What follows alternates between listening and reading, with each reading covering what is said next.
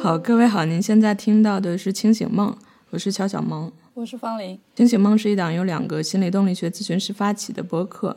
我们希望能够以精神分析的视角理解世界，并且注重当下在地以及人的经验。欢迎你关注公众号“何苦开心”以及零度。另外，如果你在考虑寻求心理咨询的帮助的话，也欢迎你关注“何苦开心”发起的新手咨询师黄野，开始咨询。在那里，你可以找到包括我和方林在内的可靠、低价的咨询师的预约信息。好，那我们今天非常开心，请到了《清醒梦》的第一个嘉宾李晨晨。对，嗯，大家好，呃，我做一下自我介绍，呃，我是李晨晨，然后现在也是一位全职的心理动力学方向或精神分析方向的心理咨询师。非常感谢小萌和方林的邀请，来到《清醒梦》。好，今天邀请李晨晨过来是。因为他也在开一个公众号，叫 Music Mind，是吧？嗯，是的。对，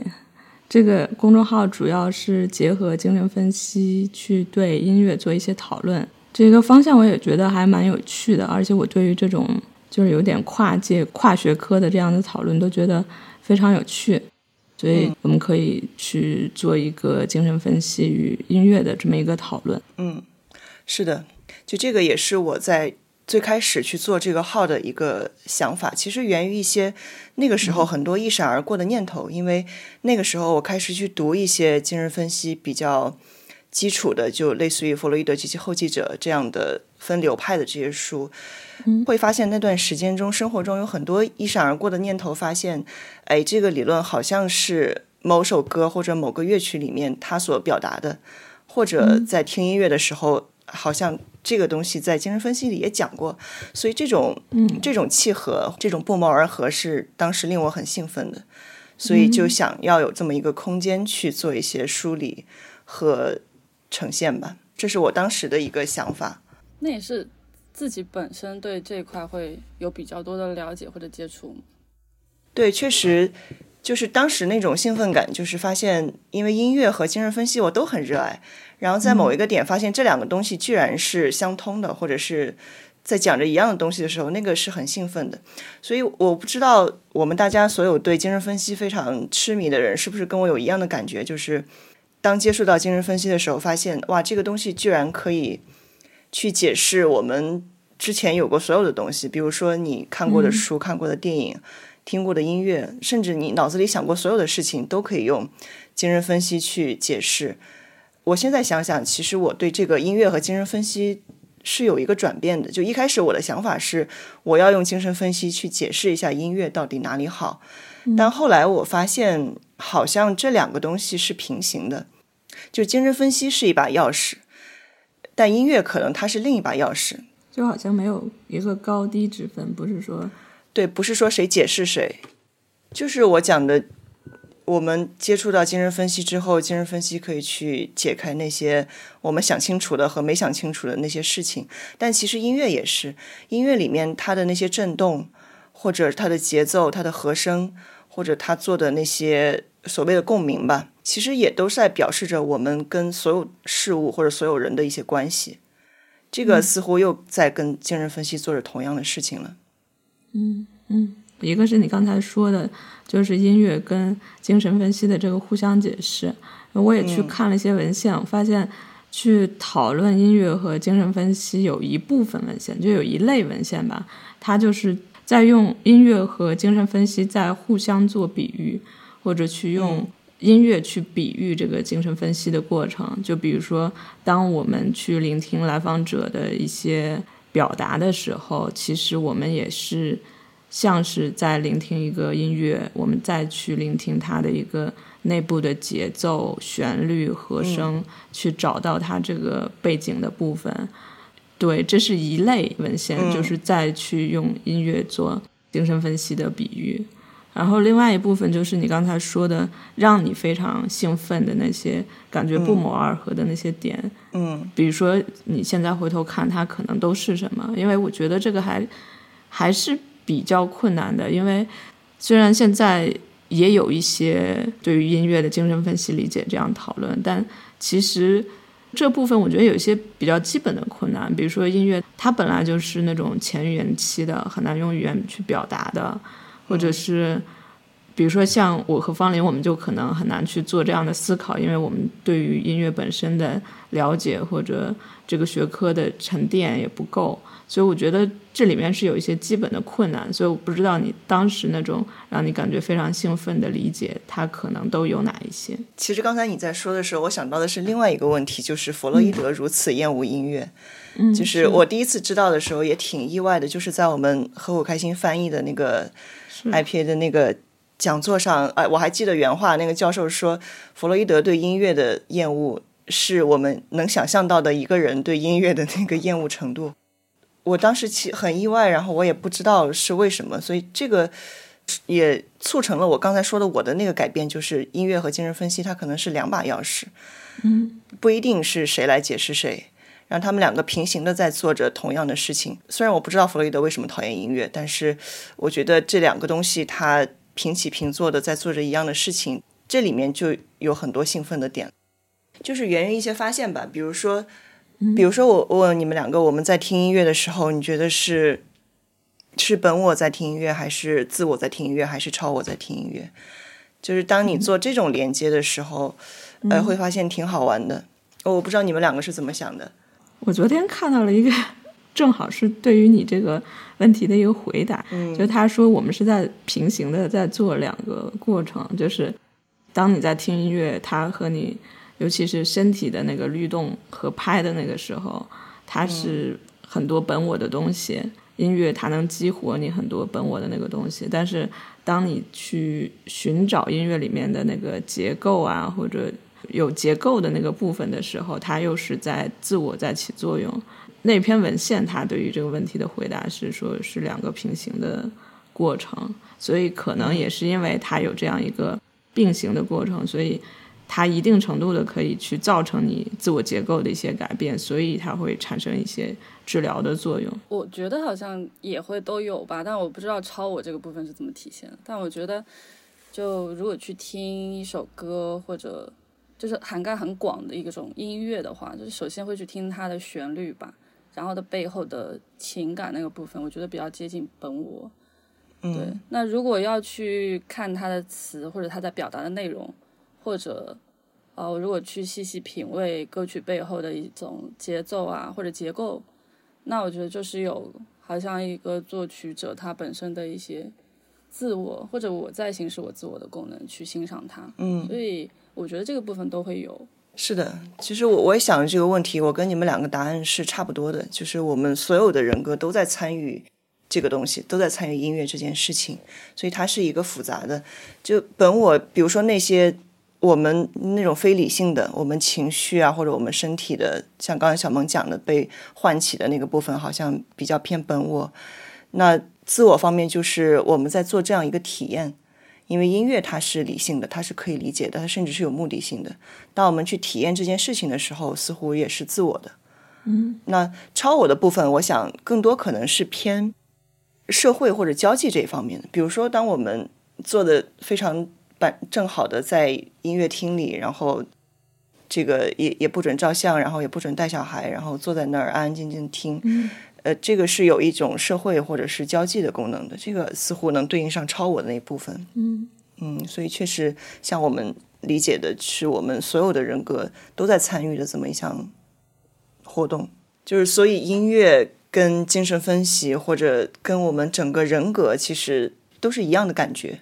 都是平行的，在做着一样的事情。其实我也蛮好奇的，就前面你也提到说弗洛伊德他是比较厌恶音乐的。我也在想，那我们为什么需要音乐呢？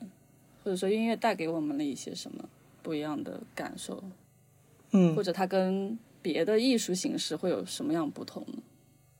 对，其实我也看了一些文献，去讨论为什么音乐能够带给我们愉悦。他会讲到蛮多的原因。其实，我我觉得按照精神分析的思路去想，当我们去。探索一些我们不知道答案的事情的时候，我们就会追溯到小时候，追溯到婴儿期。这方面的研究其实还蛮多的。就是一个婴儿他刚出生之后，其实他的环境是很危险的，他又冷又饿，各种条件没办法跟子宫相比，以及这个声音的刺激也是一个新的东西，会被婴儿认为这个是危险的，这个是恐惧的，就是那种巨大的声响或者一个新的声音给婴儿带来的那种刺激，刺激或者是恐惧，会让人难以承受。其实这个对于我们成人来说也有类似的东西，比如说我们忽然听到一个枪声，或者说当我们在思考一些还不太愉快或者有点麻烦的事情的时候，哪怕别人轻轻的一叫你，你也会吓一跳。其实这个跟婴儿当时的那些恐惧都是类似的。嗯，所以从这个角度讲，如果我们能够控制声音，我们能够知道这个声音它什么时候结束，或者这个声音它的高低起伏我们都能够控制的话，那我们就会有一种愉悦感。所以我觉得这个是从甚至从生理上去讲，我们音乐能够带给我们愉悦的一个原因。对，所以我在想，这个控制它是自然而然发展的，还是我们某一部分的内在的一些机制去应对的？就是你讲的这个，我会想到我们人对声音的一些发展的阶段。比如说，一开始一个小婴儿他很害怕声音，然后他会比较狂躁，他会哭，他会闹。然后这个时候，我们大人通常做的事情是把他抱走，把他抱到一个安静的环境里，让他先静下来，他可能就不闹了。所以这个其实也在我们成人的生活中能看到，当一个人他非常激动或者很伤心的时候，我们通常会让他静一静。我觉得这个是能对应到婴儿的那个时刻的。这个婴儿在成长的过程中，他其实可以分辨出有一些声音其实是好的，是没有危险的。比如说妈妈过来的声音，可能意味着我可以吃奶了，我可以有东西吃了，或者妈妈这个摇篮曲。哄睡的声音就代表我可以比较舒服的去休息了。这个声音可能意味着一些自我满足。这个我会联想到就是《生活大爆炸》里面这个 Sheldon 那首《Soft Kitty》，因为他每次生病或者什么事都会拿出来唱。就这个在成长的过程中，他人已经能够分辨出哪些声音是安全的、有益的，可以未来让他一直用来做自我满足的。然后再发展，我倒是觉得到成人之后，其实安静又代表着另一种危险了，就是安静会意味着孤独。嗯，因为我们是需要关系的，我们是需要亲密的。那音乐这种形式好像恰好又能提供一种这方面的功能，因为我们可以一起听，我们可以抱团，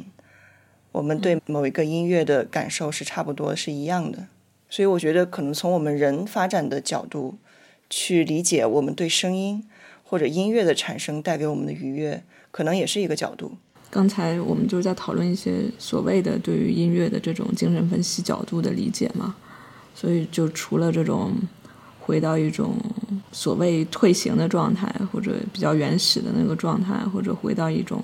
早期的母婴关系，我不知道还有没有其他的。类似的理解，比如说我看到一些，比如说是音乐承担一种过渡客体的功能，就像你刚才说的，它可以提供一种满足啊或者陪伴的感觉啊，或者是包括你刚才说的，它能形成一种人跟人之间这种互相连接的功能吧，就是社会的心理学这样一个角度，它也能。为一个团体提供一种凝聚力，包括很多的这种宗教文化的仪式上面有很多的音乐，就提到说音乐提供的这种哀悼和纪念的功能，或者它通过一个不断的重复，它能够塑造你的这个记忆，或者。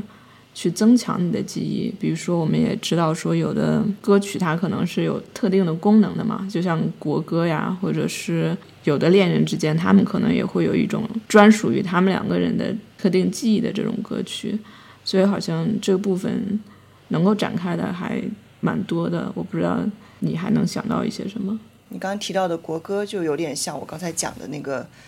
因为我们成年人的世界，他很害怕孤独。嗯，然后这种国歌，甚至那种军歌，其实它是一个极端了。它在短时间内会把人们团结在一起，去对抗战争也好，或者去对抗敌人也好，他就不害怕了。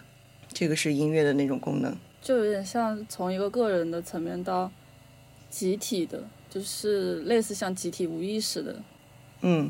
一种功能。就音乐它本身就是一个其实存在于任何文化、任何民族、任何时期的这么一种形象。我觉得它是个人的，一定也是集体的。那我觉得我们前面讲有点宏观的那种感觉，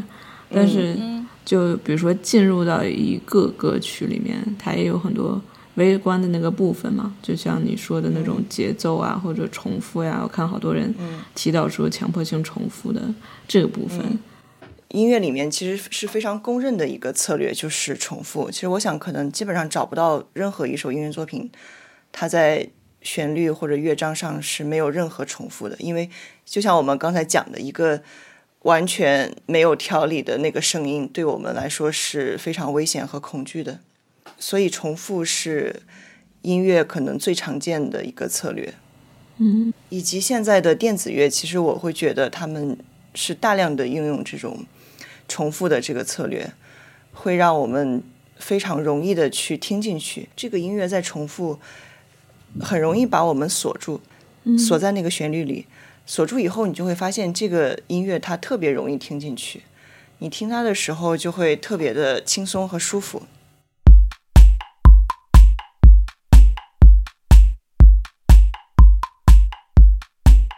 对，就是这种旋律的重复或者节奏的重复，我还看到了一些就是心理动力学的解释，就是当你听了一段旋律，然后当你第二次再听到它的时候，你就会节省一大部分能量。然后这种节省，首先你的能量会聚集在那儿，你就会变得能量满满，然后你还会有一种控制感，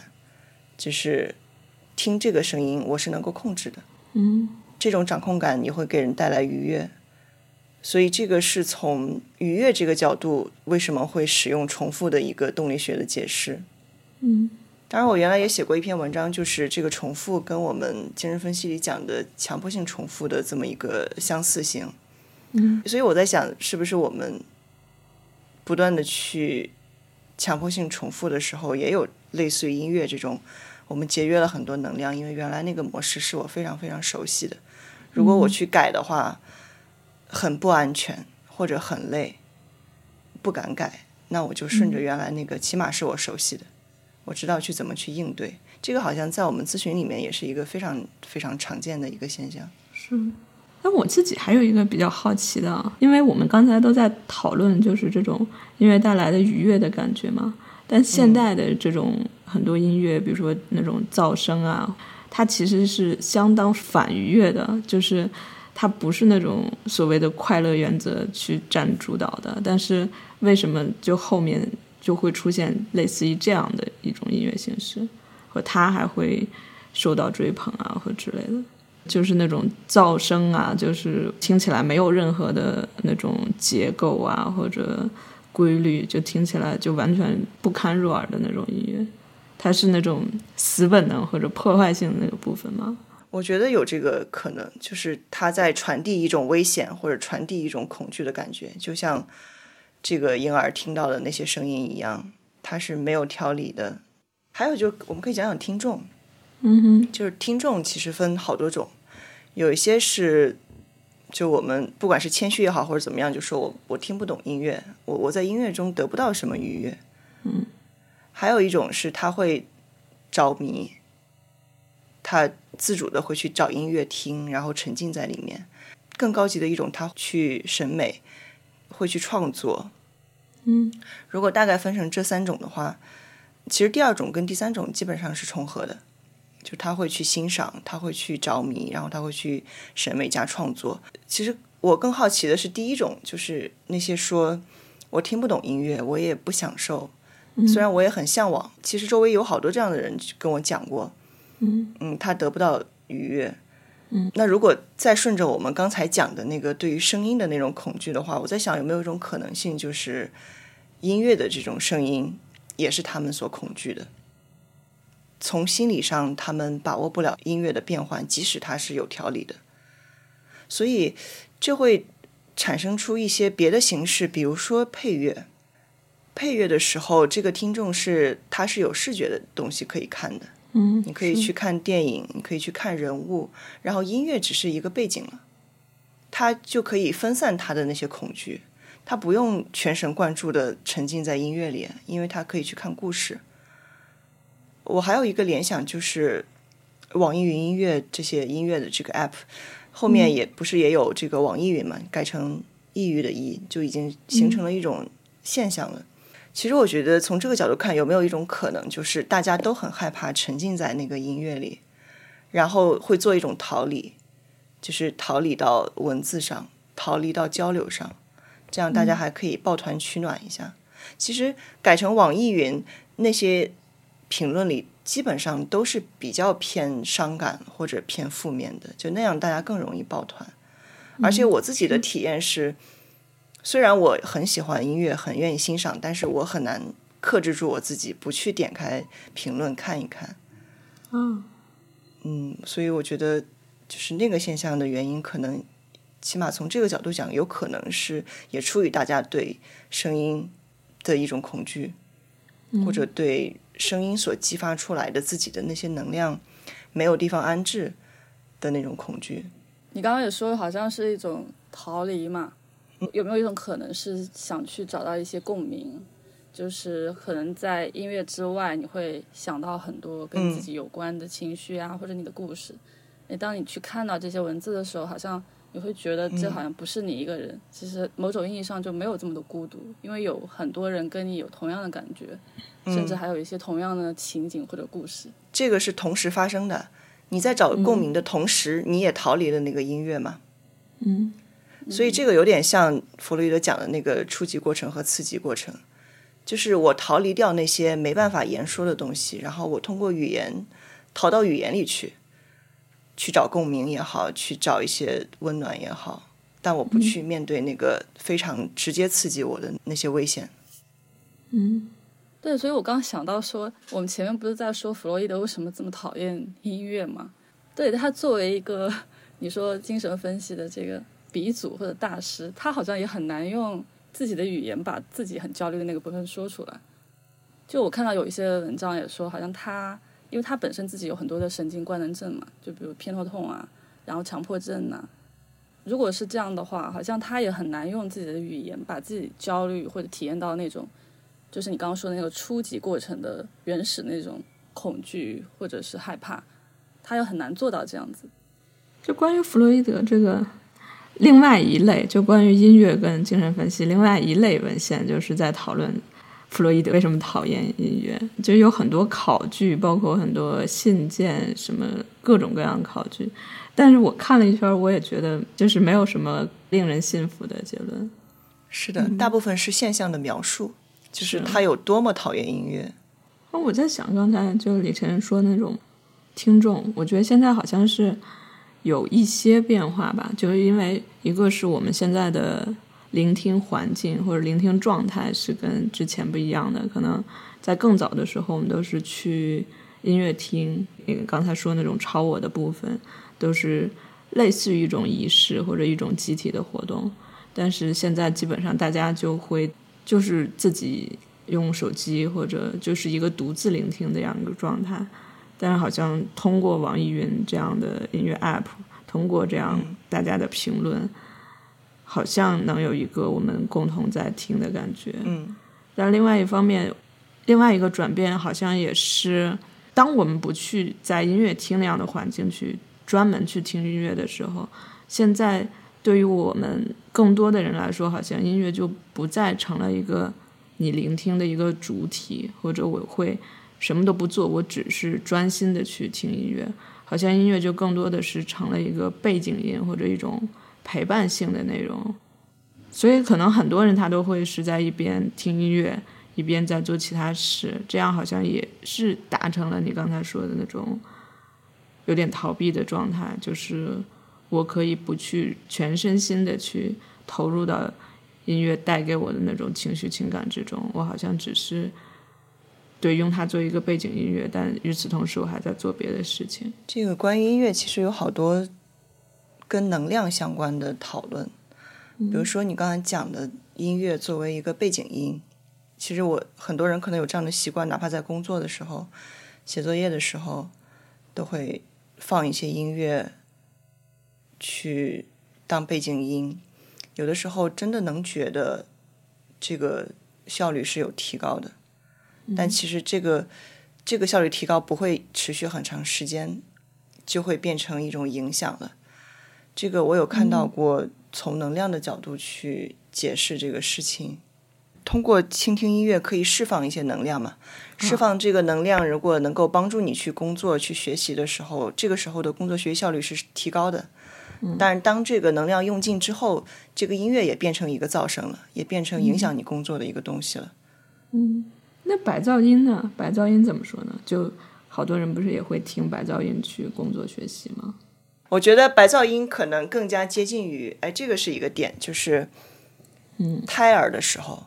就我们在子宫里面其实也是听得到声音的，就是羊水的声音啊，甚至是脉搏的声音，这个是我们对声音的一些最初的体验，但这个声音是安全的。嗯，那我想白噪音可能提供的是那个感觉，以及在哄小朋友、小宝宝睡觉的时候，白噪音是很有用的。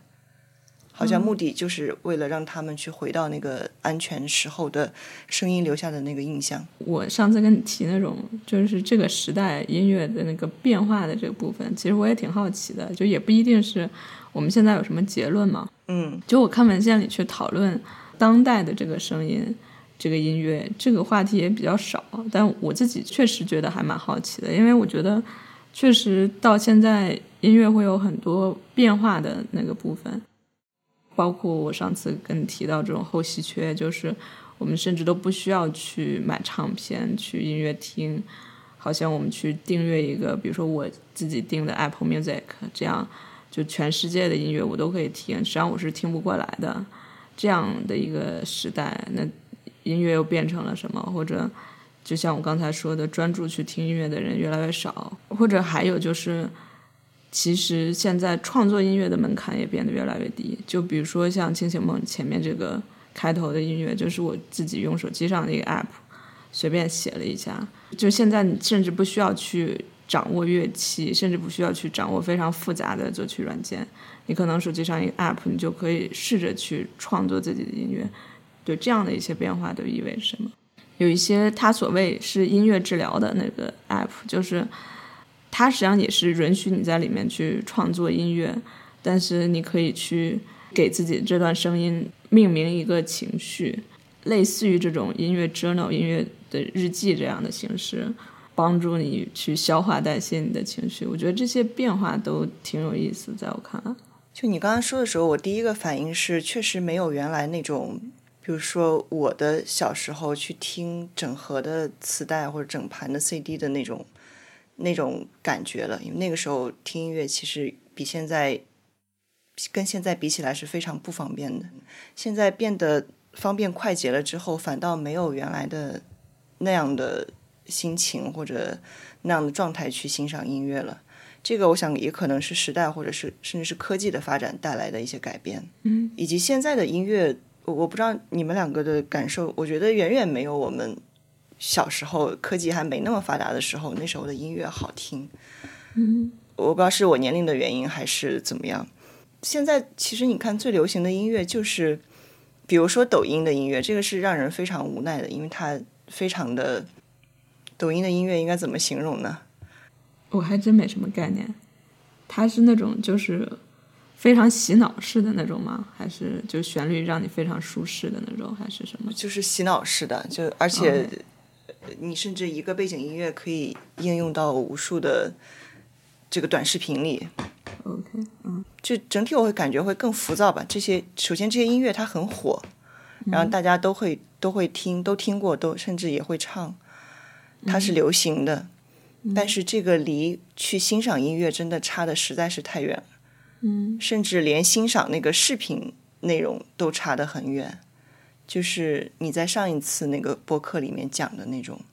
嗯，很没有自我的那个很肤浅的那些感受，嗯，所以音乐的变化似乎像你讲的，确实也跟时代或者跟科技跟各种其他因素的变换跟着变换的，嗯，好像是也有点两个极端，就是。它也变得更加易得、更加流行、更加廉价、更加肤浅。我们不需要去付出很多知识上的努力，或者克服很多欣赏的障碍。就它听起来一定是舒适的、洗脑的，就很容易把你带进去的。但是与此同时，好像那种我们要付出一些才能得到那种知识上的快乐也没有了。我觉得这好像跟我们前面说那种音乐带来的愉悦，就是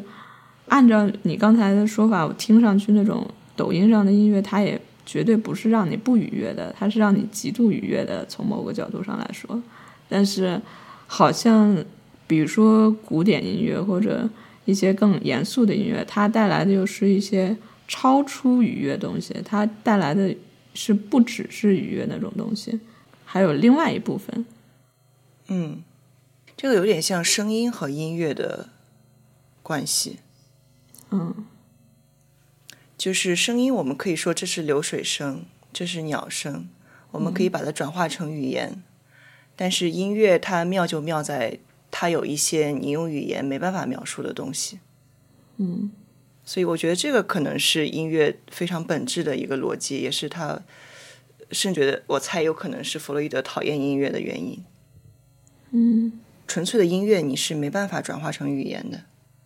那音乐的过程就是把那些没办法转化成语言、转化成逻辑、转化成刺激过程的那些那些东西、那些感觉，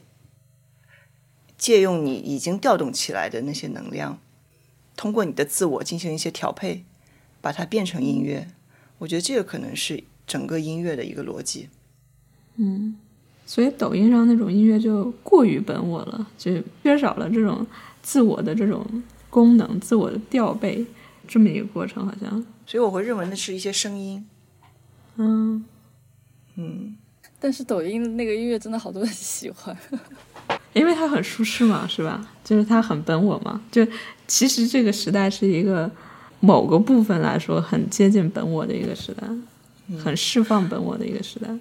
而且其实从控制的角度讲，第一它都很短，它不会很长，而且你又熟悉嘛。对，喜欢是因为大家都很熟悉。对，就弗洛伊德这个，刚才方林说他的那个什么神经官能症嘛，但。你刚才说到这一点，我也想起来有一部分看法也是，就是弗洛伊德不太喜欢这种他不能掌控的东西，或者他没有办法去把它放到非常理性主义、科学主义那个框架里面的东西，就是音乐过于抽象了吗？过于原始吧，就有很多，对，就那个本我的那个部分，他会觉得可能对于他来说是有些失控的，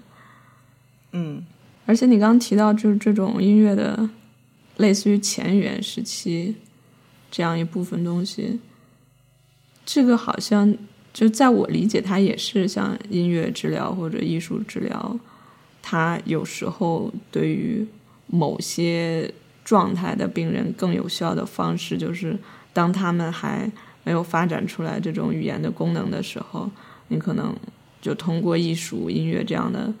这样的形式能更接近他们内在的那个地方，可以更接近那个部分，所以能更有针对性去对那个部分做一些改变。嗯，是的，在音乐治疗里面，可能超我的部分，甚至自我的部分是相对弱一些的。所以好像就音乐就会直接的去触及人比较原始的或者很深那个层面，或者说在它的作用之下，是我的防御都会。削弱这个部分。对方林讲这个，我忽然想到一点，就是音乐其实还有一个功能，是它可以给我们提供一种全能感。这个在很多，比如说交响乐中会有这样体现，就是它真的是直接给你传达愉悦。就是他，比如说他讲这个，讲一个战争的胜利，他最终是有高潮的，会会有狂欢的，或者有凯旋、有胜利的这种音乐，它直接可以传递一种。全能感或者是愉悦感，甚至不需要你怎么去用心的体会，你就能被感受到。当最后观众跟着一起达到那个高潮，或者一起去享受狂欢胜利的时候，那个时候其实他的那种界限是有一点点放松的，甚至是瓦解的，然后他才能够体会到那个全能感。讲到这个，我想到的一个曲子是那个柴可夫斯基的那个一八一二的那个曲子。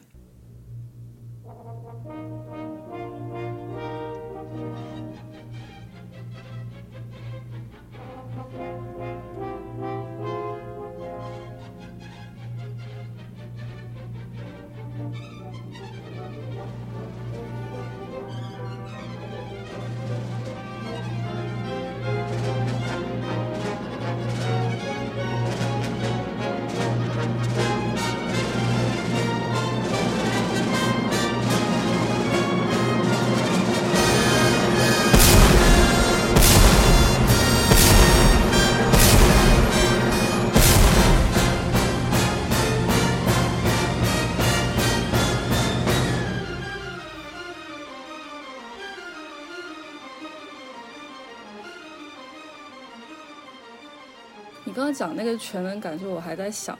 怎么体验这个全能感的部分。然后我也在想，就是对当时我们就定了要来讨论一下音乐和精神分析这个事情。就是音乐本身它是一种艺术的表达形式嘛，然后其实艺术也有很多，比如说像绘画呀、文学呀，还有雕刻啊或者戏剧啊这一些。因为我好像去看了一下这种分类，其实它有很多的分类嘛，就每个艺术的种类都有非常多的分类，好像是更多是从呃理智啊，或者是思维，或者它的表达形式来分。然后我就感觉了一下，好像说音乐跟他们有什么样的区别？有一个蛮大的区别，我觉得它是可以按照一种情绪来分的。你刚刚讲那个全能感，就是像当我沉浸在一种感觉里面或者一种情绪当中的时候，然后我就会被这个情绪淹没掉。就比如说音乐，它有分，比如说悲伤的，或者你刚刚讲的会非常激昂的、有能量的，然后抑郁的、悲哀的，嗯，愉愉快的。就是当你去听这一类的音乐的时候，就当你沉浸在这种感情的时候，好像是被这种我不知道是不是可以叫全能感，好像是被它包裹的感觉。所以我就觉得，就音乐的表现形式上，就跟这些艺术的表现形式有比较核心的一个区别。说到这个，我还是会想到人在面对声音的那些威胁的时候被调动起来的那些能量。我不知道这个是不是音乐跟其他艺术形式的一个不同。就是人本能的会因为对声音的恐惧调动起来的那个能量，用那个能量去去中和那些恐惧。那在这个过程中，如果它中和的很成功，那还是有会有一个控制感或者全能感。嗯，所以就这种聆听或者演奏跟创作，它本身这种好像控制感跟全能感的这个层次也不太一样。哎，是的，这个挺有意思的，就是作曲者和演奏者，还有听众，就这几个人之间的关系，我觉得也蛮值得讨论一下的。嗯，就比如说，这个听众在听的时候，是否是在向作曲者表达认同？嗯，嗯我在想，跟我们前面的讲的联系的话，就是固然说你去演奏一个乐器，能给你带来很多这种满足的感觉。但实际上，去学习一个乐器是要花费非常多的时间跟心力，大量的重复的过程。但这实际上跟这个时代的那种短平快的精神是不是非常符合的？所以好像可能大家并不一定能够真的去沉浸下来去学习那些乐器。但这又是一个好像给全民去赋权的那么一个时代。所以大家可能会去全民 K 歌呀，你也是一种好像我在表达，我在演唱，或者像吉他英雄这样的音乐游戏，就是你会有一种假装自己在演奏的那种感觉。就你可能在吉他英雄里，你去弹奏一个乐曲，就台下有很多观众在欢呼，那时候你得到那种成就感，跟你这样付出的那个。这种反差会造成一种比较全能的自恋的感觉。就是我觉得每个人都会羡慕那些能把乐器演奏的很好的，羡慕能够弹奏出一曲音乐的那些演奏者。是，或者很羡慕，就是用这种方式可以去表达自己情感。就当我们在羡慕他们的时候，我们在羡慕什么？我感觉好像多一种语言的表达方式，或者多一个表达通道的感觉。而且我觉得更多里面有一些创造或者创作的部分。刚刚也提到说，好像有很多便捷的方式嘛。这种便捷的方式可以带给我们更多我们对于自己的创作力和创造想法的一种输出。就是它可以会变得比较方便易学，然后又更方便的呈现。可能在以前你需要跑到录音棚啊，或者你要有很多设备。但现在很多科技可以帮助你更快捷的去实现它们，就好像从以前你只能去输入到你现在可以尝试的去输出。就你不会弹钢琴，但是有很多钢琴的，就是那种软件嘛，你就可以自己在上面作作曲啊，去弹。嗯，因为他从作曲到演奏，实际上还有一个二度创作的这么一个过程嘛。就他不是说每个人拿到一个谱子弹奏出来都一样，不同版本还有他自己的一个创作。嗯，作曲家和演奏者和聆听者，就他们三个人的位置，我觉得也挺有意思的。就我刚刚想到的是那种同调性吧。就作曲家他有带着自己的思想跟情感，他的记忆，然后再创作。然后弹奏的人他有他自己的对于这首曲子的理解和想法，但是到听众的耳朵里的时候，就是不一样的听众对于他又有不一样的诠释。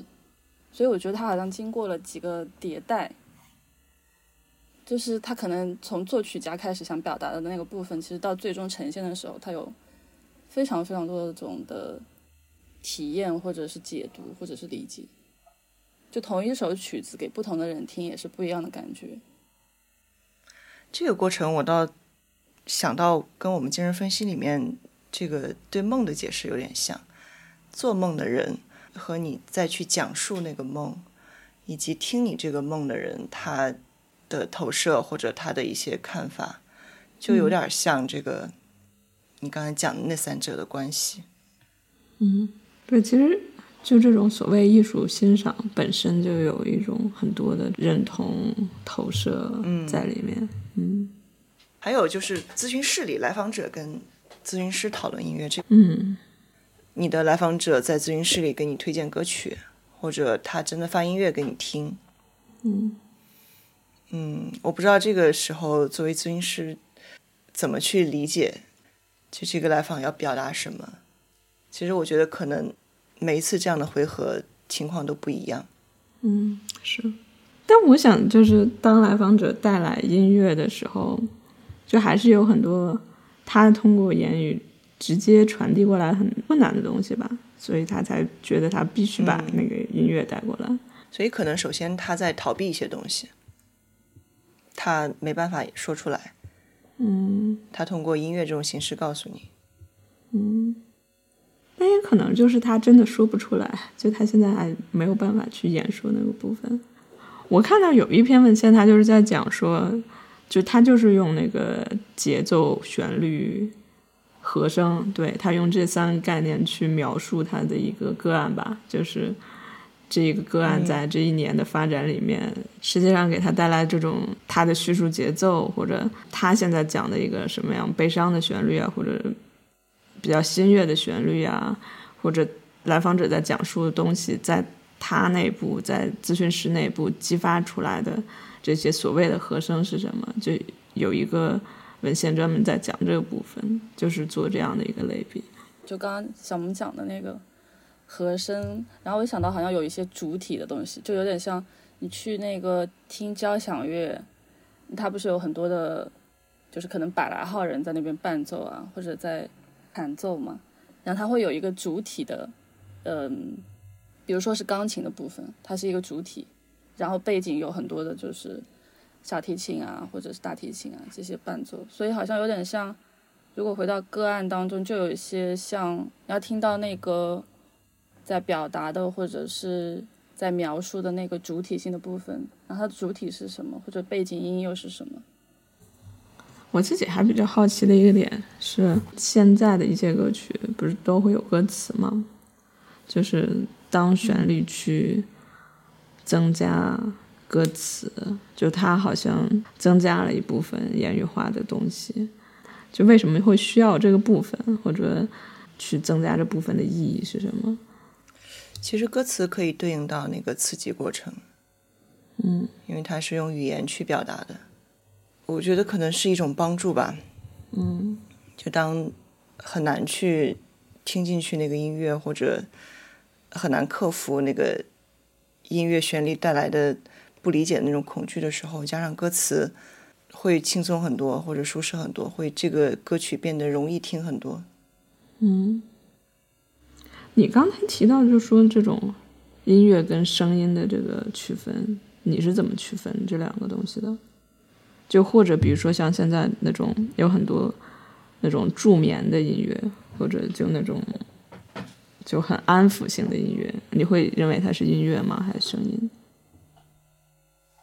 我会认为那是声音，就是音乐我觉得会总有那么几个音会让你，哎，音乐里面有个词叫颅内高潮，就是，嗯尤其是在现场音乐的时候，真的会有那种效果，就是通俗一点说，就是很嗨。嗯我会觉得在音乐里面确实会有，起码有几个音的一些转变，或者哪个音的加入，真的会给人带来这种感觉，让你瞬间觉得非常舒服、非常爽。那声音的话，其实它是有规律的，或者它是很平淡的，它是一成不变的，嗯或者是比较枯燥的。它就又讲到那个能量，它不涉及到能量的那种唤起或者激发。嗯，所以你说的那种非常嗨的感觉，它还是就属于初级过程那个部分，但是它好像通过作曲家的这个刺激过程给它加工了，他又把那个很嗨的感觉还原出来了，他又给它传递给你了，是这个意思吗？对，所以我想那些第三类听众对音乐进行审美、进行创作的人，他们做的就是这部分工作。嗯他们知道怎么样的音乐是好听的，或者哪个点会比较爽。比如说，我记得我的吉他老师他在演奏的时候，他就会弹一段比较乱的，然后突然安静下来弹几个音，就说他的类比就是前面我把这个地方弄得很脏，然后突然安静下来，就会听着很愉悦、很舒服，嗯就类似于这样的感觉吧。嗯因为在把那一段弄得很脏很乱的时候，人的那种焦虑啊，或者是对声音的那个恐惧、厌烦已经起来了。嗯其实很多，我觉得尤其是摇滚乐里，也经常会用这个手法。嗯在一阵喧闹之后，主唱忽然安静的唱那么两句，就会觉得非常舒适。嗯，就一种也是你刚才说那种能量的释放的感觉。嗯，你刚才说这个，我也在想，就是音乐是不是一定要好听，或者说这个好听的定义是什么，或者就是好听好像是分层级的。就比如说你刚才举那个例子，在摇滚乐里面前面那个非常凌乱那个部分，仅就这一部分而言，它可能并不一定是通俗意义上的这种好听的，但是当它有这样一个组合排列起来的时候，好像它就会涉及那种、那种一个焦虑感的释放，一种能量的释放。这个本身是是的，嗯，我觉得创作的人他一定会考虑这一点。嗯嗯。我记得原来就是我们只能按专辑去买磁带或者 CD 的时候，嗯，这一张专辑这个歌曲的顺序他们是用心设计过的，是。嗯，所以这个跟这个也是相通的。嗯，但好像那种轻音乐或者助眠音乐或者抖音上的音乐，它好像就缺乏这种释放的过程，它好像会让你一直停留在那种比较舒适的位置。有点像陪伴的感觉。是是，嗯，公众号现在都做什么？未来想做什么？展望一下方向。我现在能想到的其实就是 Music Mind 嘛。我当时注册的时候，就是想把音乐跟心理这两个东西都放进去，然后嗯注册这样一个号。所以我想，其实它有三个部分：一个是音乐的部分，一个是心理的部分，一个是音乐和心理的这样的结合。我我未来可能考虑会做这三个部分。那如果音乐的话，我我可能会放一些能够触动我的，或者我认为非常有价值的音乐放进去。然后关于心理这块儿，可能也会整理一些比较干货的东西放进去。然后可能最重要的就是音乐和心理，就是我们今天讨论的这些，看看能还会不会有新的发现或者探索，能把音乐跟某一个理论或者某一种解释能够结合起来的。其实不一定要很大，哪怕是很小的一方面，其实也可以去呈现、去整理。嗯，就有点像你做巴赫那个，就是嗯原理是这样的原理，但是从这样的角度去做一个文本细读，或者去解读一一个作曲家或者一首曲子这样子。嗯我自己就很喜欢这样的跨界的这样的尝试，通过一些更新鲜的形式去传播精神分析啊、或者什么的。所以当时我看你觉得好，确实是觉得眼前一亮。是这个有点类似于你的那个精神分析活用的那个感觉，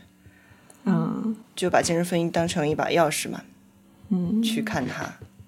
嗯，现在我觉得经过我们这次讨论，似乎确实是两把钥匙。就看看这两把钥匙同时都在做着什么事情。这个也是我一开始说的我自己的那个转变。那我们今天就谢谢晨晨过来，就是参加我们第一期的嘉宾录制，希望之后可以常来，带着你新的一些想法跟感受。好，一定谢谢小萌，谢谢方林。